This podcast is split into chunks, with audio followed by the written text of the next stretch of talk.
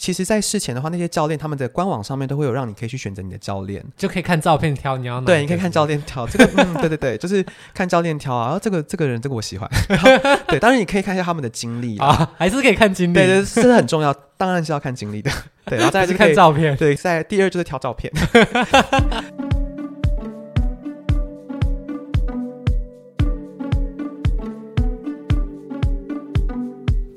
赵赵分享了台湾学滑雪的经验，但到日本还是有许多美美嘎嘎要注意。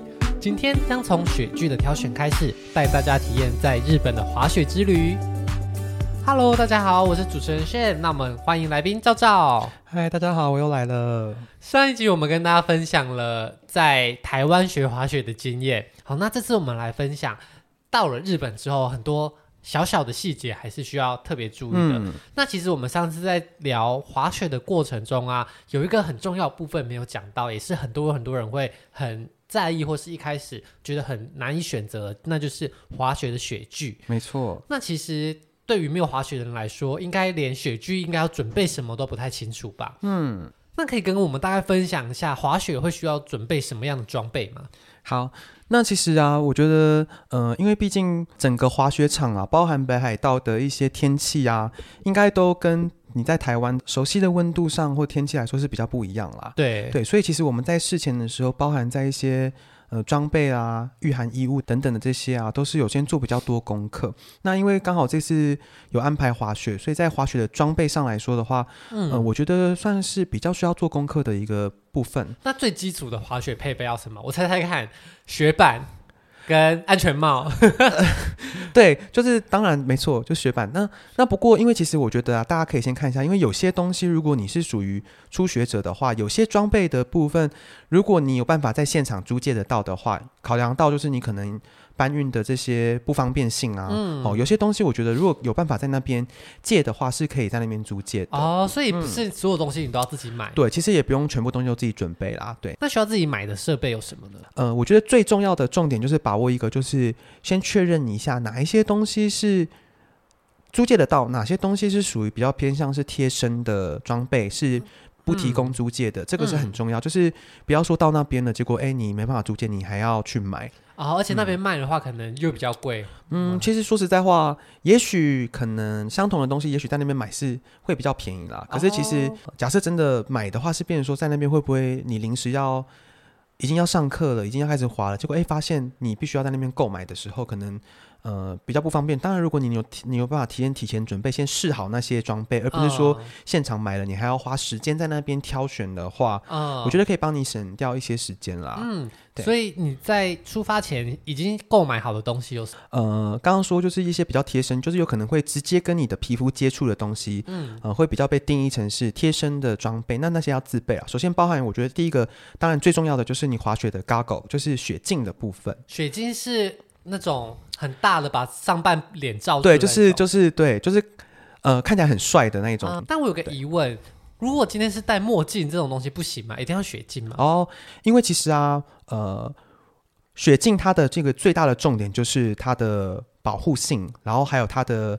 呃，贴身性这样子哈，那当然也有一些人，他们是会考虑说，哎、欸，反正如果只是要挡风挡雪的话，那我是不是可以戴眼镜啊，或者是戴我的墨镜就好了？但是其实是比较不建议的哦，因为呃，在滑雪的过程中啊，其实我们比较强调的是，希望它的雪镜啊是跟你的。眼眶的周围跟鼻翼这边是做一个很完美的贴附，嗯，那原因就是因为它要隔绝，就是旁边的冷空气哦，对，那当然在滑的过程中也不会让什么风透进去你的眼睛哦，这样是比较可以保护你的眼睛的哦。所以其实因为滑雪的时候应该很冷哦，对不对？对，没错，所以超冷的，就很像是拿一个超大冷冻库在旁边一直吹气，吹你的眼睛。对，有点类似这个概念。所以如果不戴雪镜的话，可能会很不舒服。会，我觉得眼睛会可能会有点不舒服啦。嗯那这个雪镜你是在哪里买的？是在台湾还是在日本？哦，就是我们那时候是在台湾买的。对，那呃，我觉得还蛮推荐大家，就是像台湾的话，有一间在内湖的有一间板类运动的用品店，叫做 All Ride。嗯，对，那它是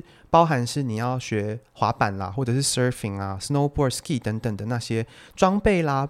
哦，甚至就学衣雪裤，然后甚至雪板都可以在那边做一个购买。哦，所以它是有板子的运动都可以。对，它是全台湾第一间板类运动用品的专卖店哦。很酷诶，冲浪板、滑板，对，然后还有雪板、雪板，对。哦，因为雪具基本上还是要自己试用比较好，没错，所以如果你上网买的话，不一定适合到。是是是，就是我觉得，除非是你已经对你的 size 啊，你非常的确定，嗯，那不然的话，呃。雪具类包含是不管是雪衣雪裤啦，嗯、然后因为你也是要试一下那个活动度怎么样，尤其是雪鞋，嗯，好、哦，那个是最重要的，因为雪鞋的话，它一定要是非常非常的贴合你的脚的，嗯，这样才在滑雪的时候，你长时间的滑雪比较不会说不舒服啊。哦、对，所以除了雪镜以外，雪鞋你也是自己购买的吗？哦，但是雪鞋的话，我们是。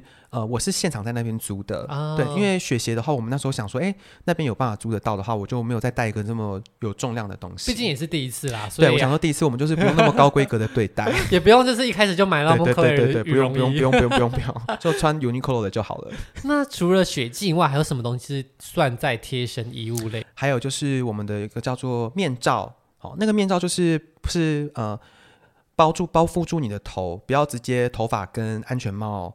呃，接触，然后它有时候在一些会有保护你的嘴唇跟颈部以下的这个，有点像是一个头套的概念。所以它从头顶一路包到脖子嘛？对，就是有点像是去抢银行的人会戴的东西。就、哦、是丝袜剪开一个眼睛的那种样子。对 对，丝袜可能太薄了啦，丝袜可能不然你那个单数要厚一点。对所以这个东西也是在你提到店家也会有卖，还是会会会会有就上网买了？对，其实他们有些人会直接用一些登山用品的东西去替代啦。哦、对。嗯，然后呃，除了雪镜，然后还有 mask 之外啊，像是一些贴身的护具，嗯，包含像是护臀啦、呃手套，嗯，然后还有护腕，嗯，对，还有护膝这些的，都是可能会需要你先提前准备好的。哦，所以护具也没有办法租借吗？嗯、对，因为护护具的话，他们会觉得说这个也是比较偏向是贴身的东西。啊。护具有隔一层衣服哎，呃，但是像我们我自己那时候买的东西，因为我就是不喜欢太麻烦的人，所以我买的呃。护臀的话，它是跟我的护膝直接坐在一起的，它就有点像是一个，像像是一个 legging legging 的感觉，然后直接加了护臀跟护膝。所以这是穿在裤子里面的吗？对，它是穿在你的雪裤里面的。哦，对，所以确实也是比较贴近一点点。没错，没错，就是不用这么麻烦了。当然，当然，如果你要再讲求更专业一点的话，你要把它分开来买，其实也不是不好。像网络上面有有一个牌子叫影舞者，嗯，对，其实也是好像蛮推荐的一个护臀的护具的牌子，这样子。所以这些护具可能也会需要你自行购买。是，然后还有最后一个就是，呃，你在穿雪鞋的时候，内层的羊毛袜。哦，对，就是会到嗯、呃、膝盖以下，就是包覆住你的小腿的羊毛袜，它是要有一定的厚度的。那这个的话，就是也是比较像是贴身的衣物，也是你要自己准备的哦。所以它也不能穿一般的袜子，要特殊一点的是是？对，不建议，因为如果你穿的那个袜子的话，第一它没有保暖的时候，你的脚可能会有一点点不舒服。嗯，那第二有时候因为雪鞋它毕竟它是有它的硬度在的，嗯嗯，所以你的袜子其实厚度要够，它能帮忙。支撑你的脚步，在做一些比较细微的运动的时候，你会有一个缓冲的部分。那如果你挑的袜子是比较薄的话，可能它就第一它没有直接掐住你了，对，它可能就没有保暖性。对，那或者是你袜子薄，那可能就跟你的鞋子的空间有一些空隙的时候，你在做一些特定的动作的时候，你的脚可能会比较不舒服，或感受性会比较差一点。了解。那你在事前的这些准备的话，你觉得以新手来说，预算大概需要抓到多少？嗯。因为我那时候我觉得预算比较高的部分，我觉得应该是会在雪镜，嗯，对，因为雪镜的话，一个第一就是你购买的那些要点啊，就是你挑选挑选那个雪镜的，除了一些大品牌之外，可能你必须要去挑适合你的脸型的，嗯，对，那你中间你又要兼顾一些说，哎，雪镜它的镜片有一些颜色啦，哦，哦，镜框有些。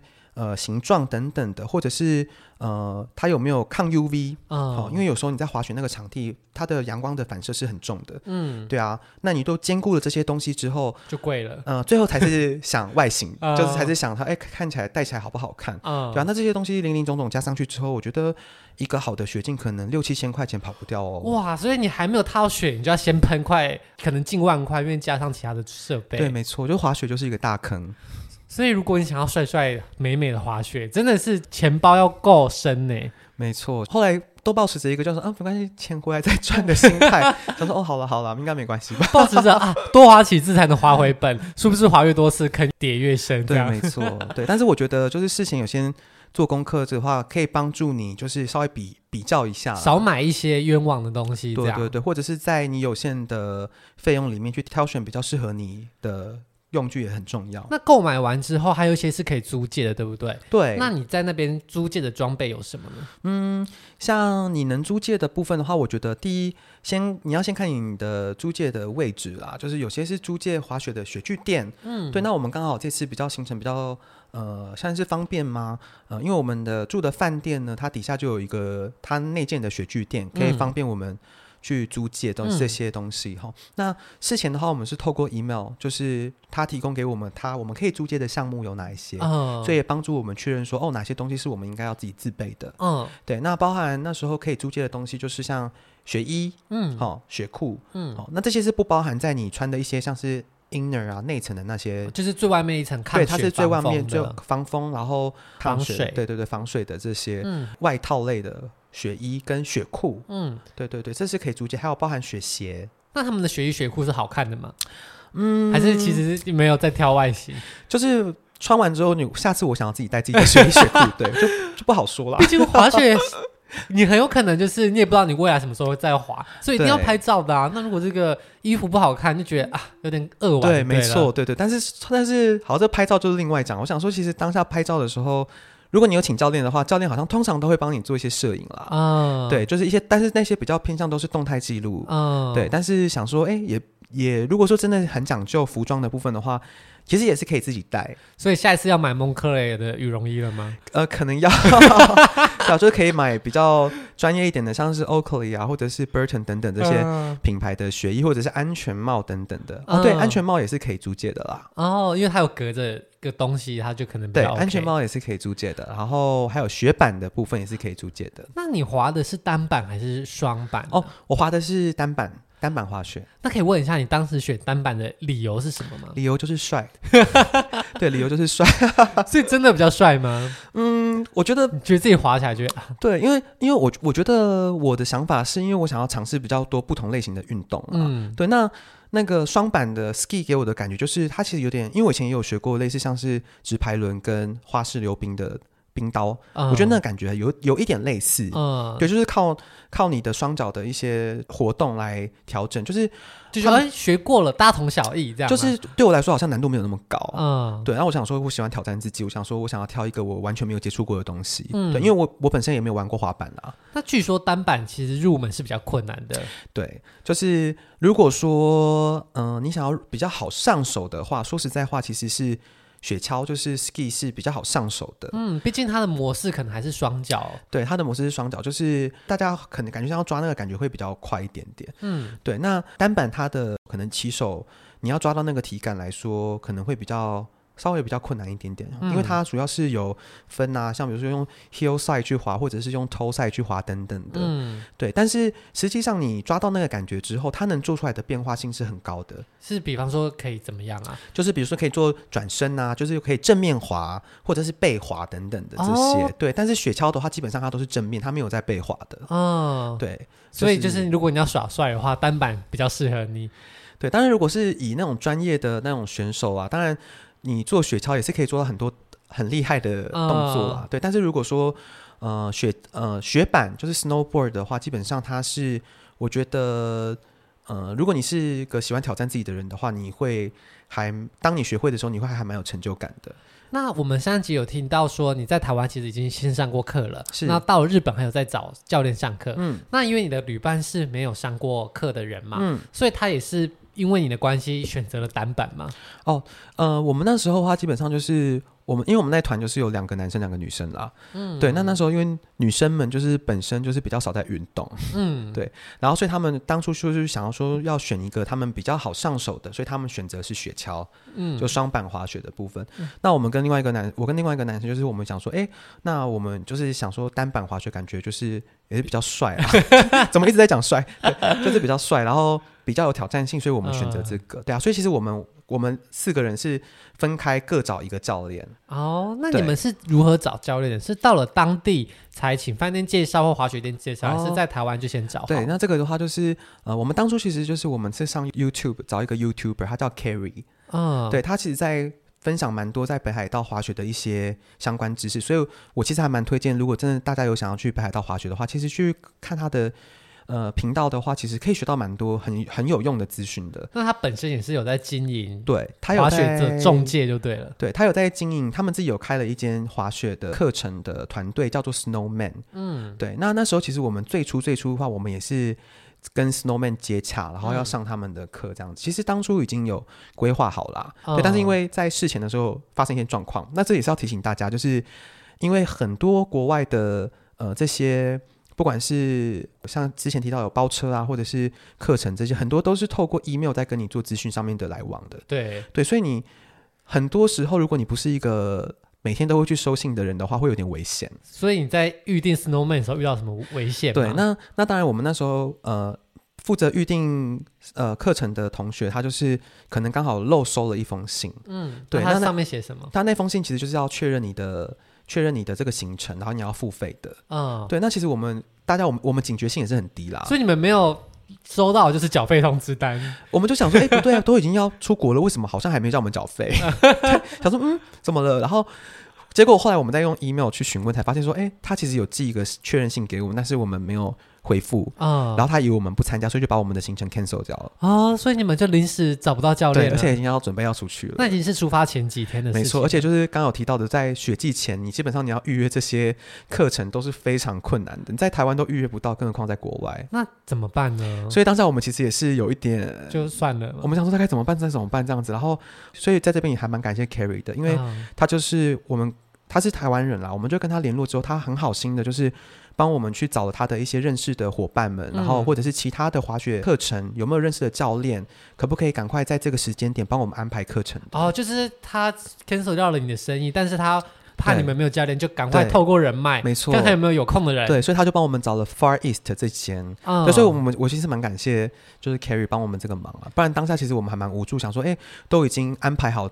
装备都买了，结果你当下没办法上教练课的那个心情，就是 就是纯拍照，对，应该会有点难过。所以，所以，因为其实，在事前的话，那些教练他们的官网上面都会有让你可以去选择你的教练，就可以看照片挑你要哪。对，你可以看教练挑这个，嗯，对对对，就是看教练挑啊。然后这个这个人，这个我喜欢。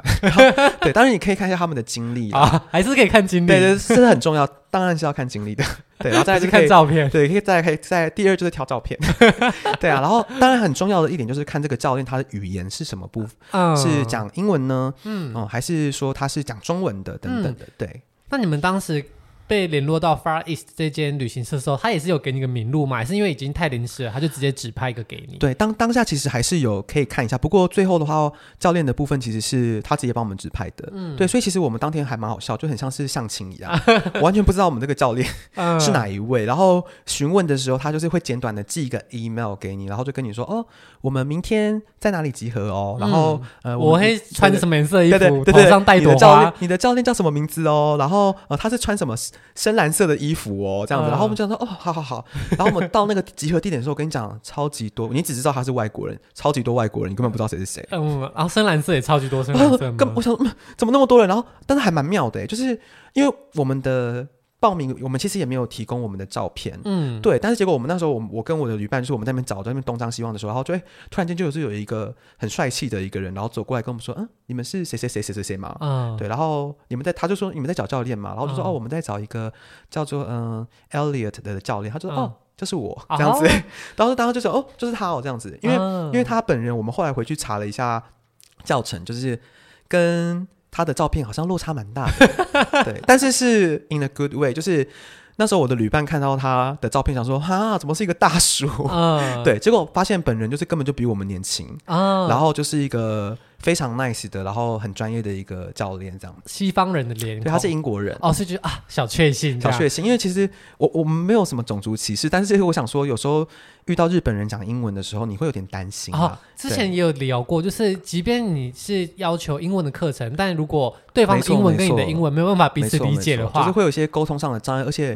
你去学滑雪又是一些新的东西，一些专有名词的部分，你可能会没有办法那么清楚。嗯、对，不过刚好我们蛮幸运的，就是国外的教练，然后他全程是讲英文，然后、呃，在沟通上面来说的话，基本上是完全没有问题的。所以你们在上课的时候，嗯、在沟通上或在学习上都是 OK，没有任何困难，没有困难的。就是你会觉得有一种嗯、呃，好像去学滑雪，瞬间又好像又学英文绘画的感觉，一举两得。对，就觉得说真的是一鱼多吃哎、欸。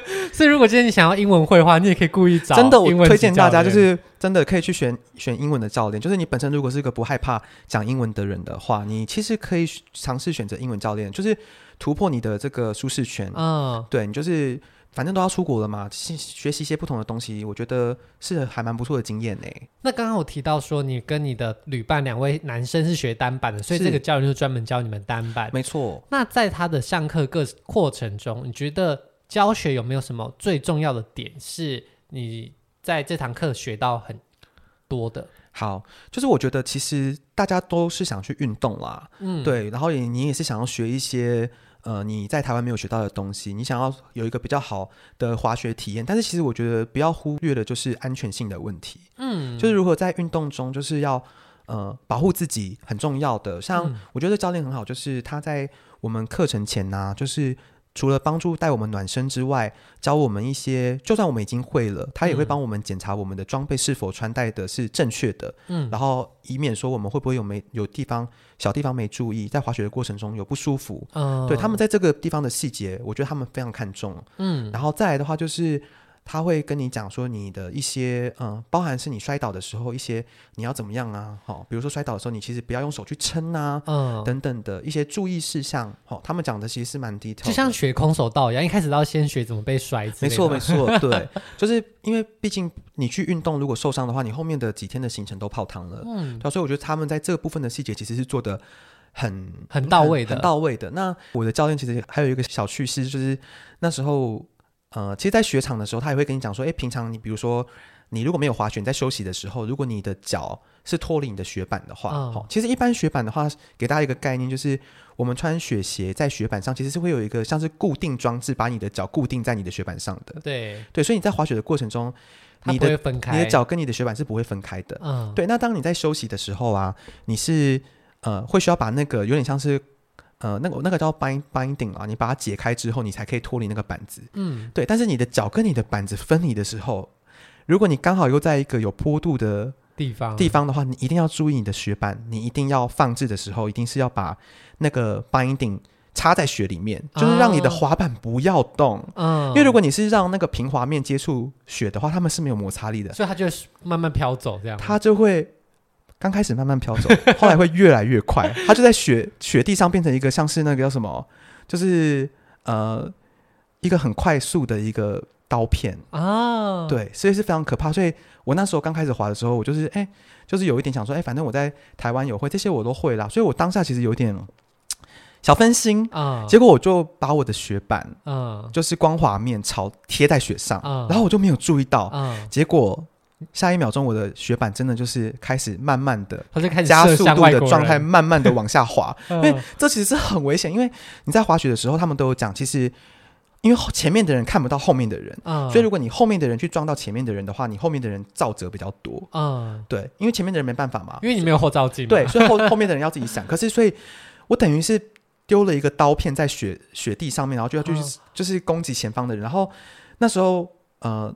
我的雪板开始往下滑的时候，我的教练就是当场就他也有点吓到，他直接就是当场直接叫我让，然后叫我赶快跑，然后我就整个直接像在雪地上百米，整个在那边冲刺，然后最后一秒钟就是整个飞扑，然后用我的手去扣到那个 binding，才把我的雪板停下来。所以他也不是自己冲啊，他是叫你冲哎、欸，他叫我冲，他叫我冲，我我真的在在国中之后没有跑的这么快过，好险哟！真的，我想说真的，我当时真的是吓出一身冷汗，因为。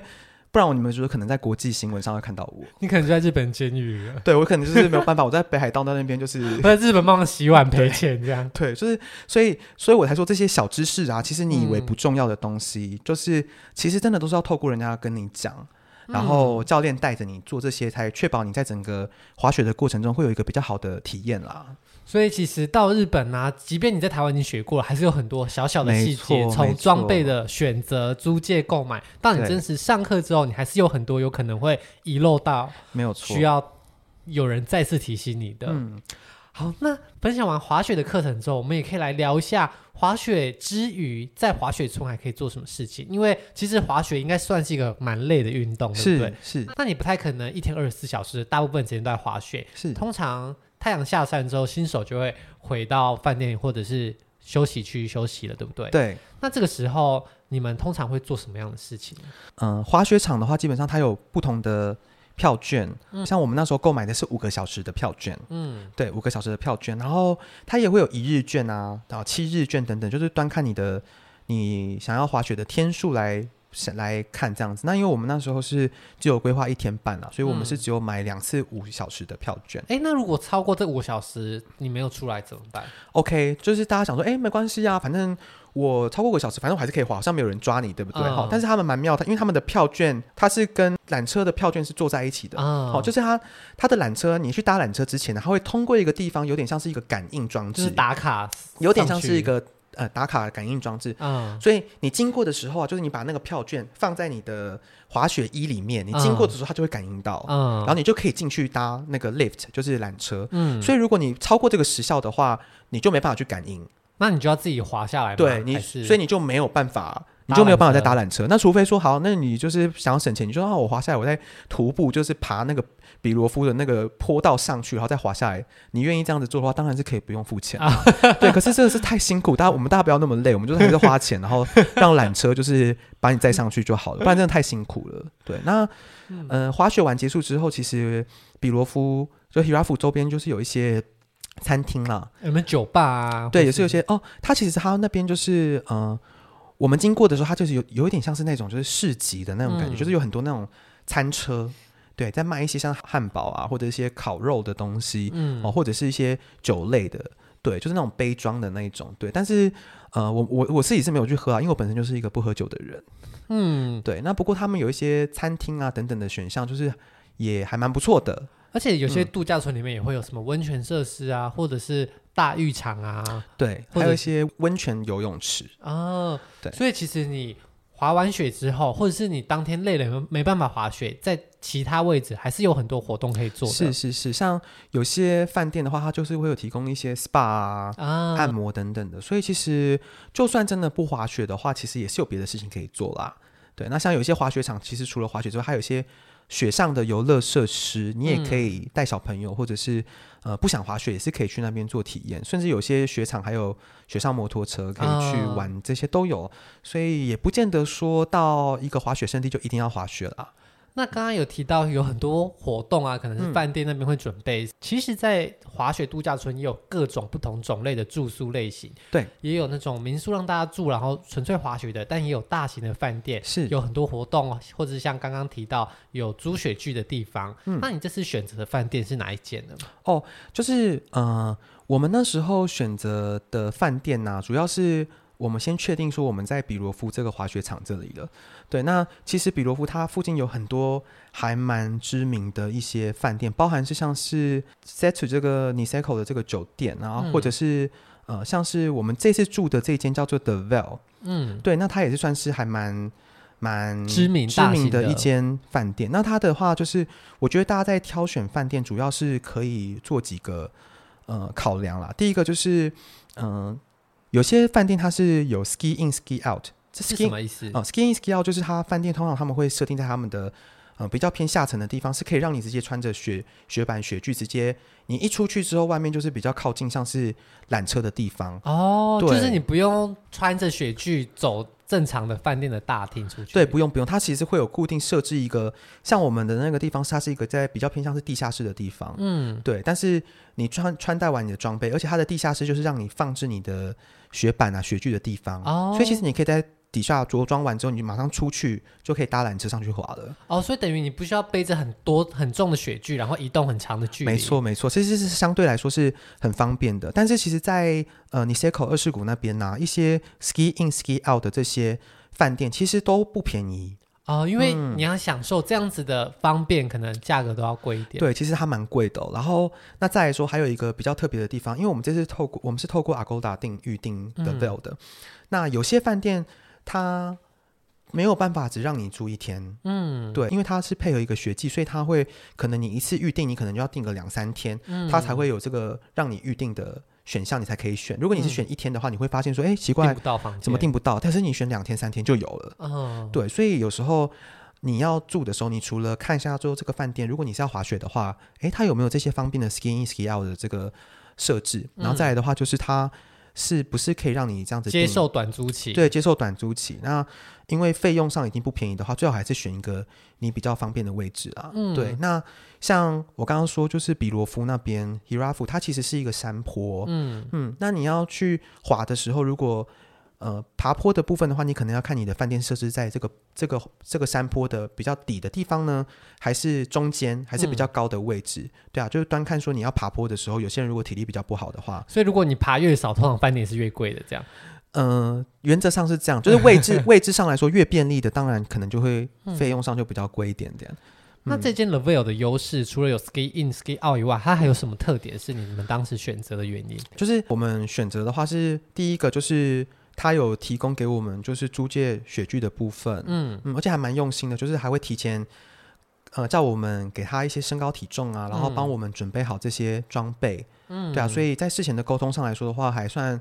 是蛮顺畅，算是顺畅的。那除了 ski in ski out 也很方便之外，再就是。呃，我们这次选择是公寓式啦。为什么要特别选择公寓式？嗯，因为其实啊，它有分成是两种房型，一个是公寓式的，然后还有饭店式的房型，就是一般的客房的感觉。对，一般的客房。那当然，它还有最顶顶贵，就是 penthouse 啊。啊、嗯，那就但是那个就对，那与我们无关，那个就是不是我们在住的。对。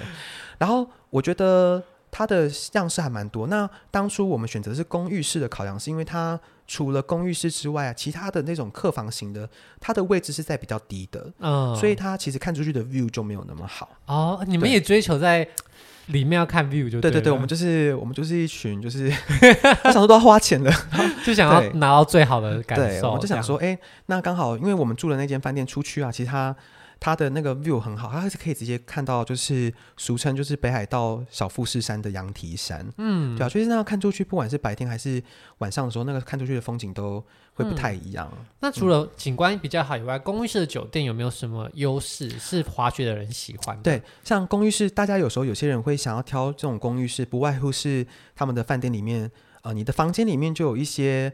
呃，像是厨房啦，嗯，好，然后或者是像是洗衣机等等的这些，其实有点像是一个很完整的一个家庭的感觉，哦，对，然后呢，就是呃，如果说你的血季是比较长的，就是比如说你待在那待在那边可能一周，嗯，哦的话，那你为了要省钱，其实你也可以考虑去像是呃，比罗夫附近的超商啊，像 Seiko Mart 啊，买一些东西，你回去自己料理、自己准备，哦，其实相对来说，比起你餐餐都在外面吃，是会帮你省钱的。因为刚刚有提到滑雪，很多人是。待比较长的时间，对，对，所以如果有一些家庭基础的设施，对比较多人的旅客来说，可能他们也更方便，活动空间也更大，会会会会有更多的弹性啦。所以总结来说，你是推荐 The Veil 这一间饭店的吗？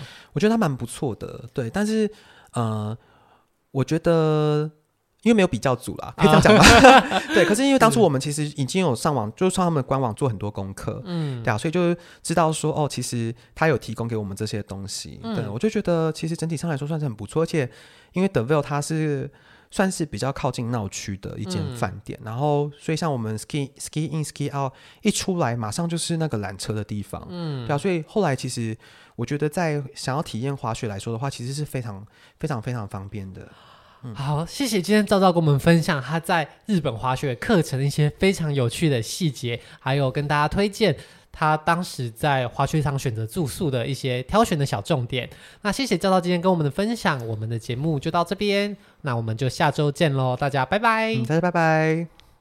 如果喜欢今天的节目，现在赶快拿起你的手机，在 Apple Podcast 或 Spotify、KKBox。按下追踪关注频道，才不会错过每周最新的节目哦。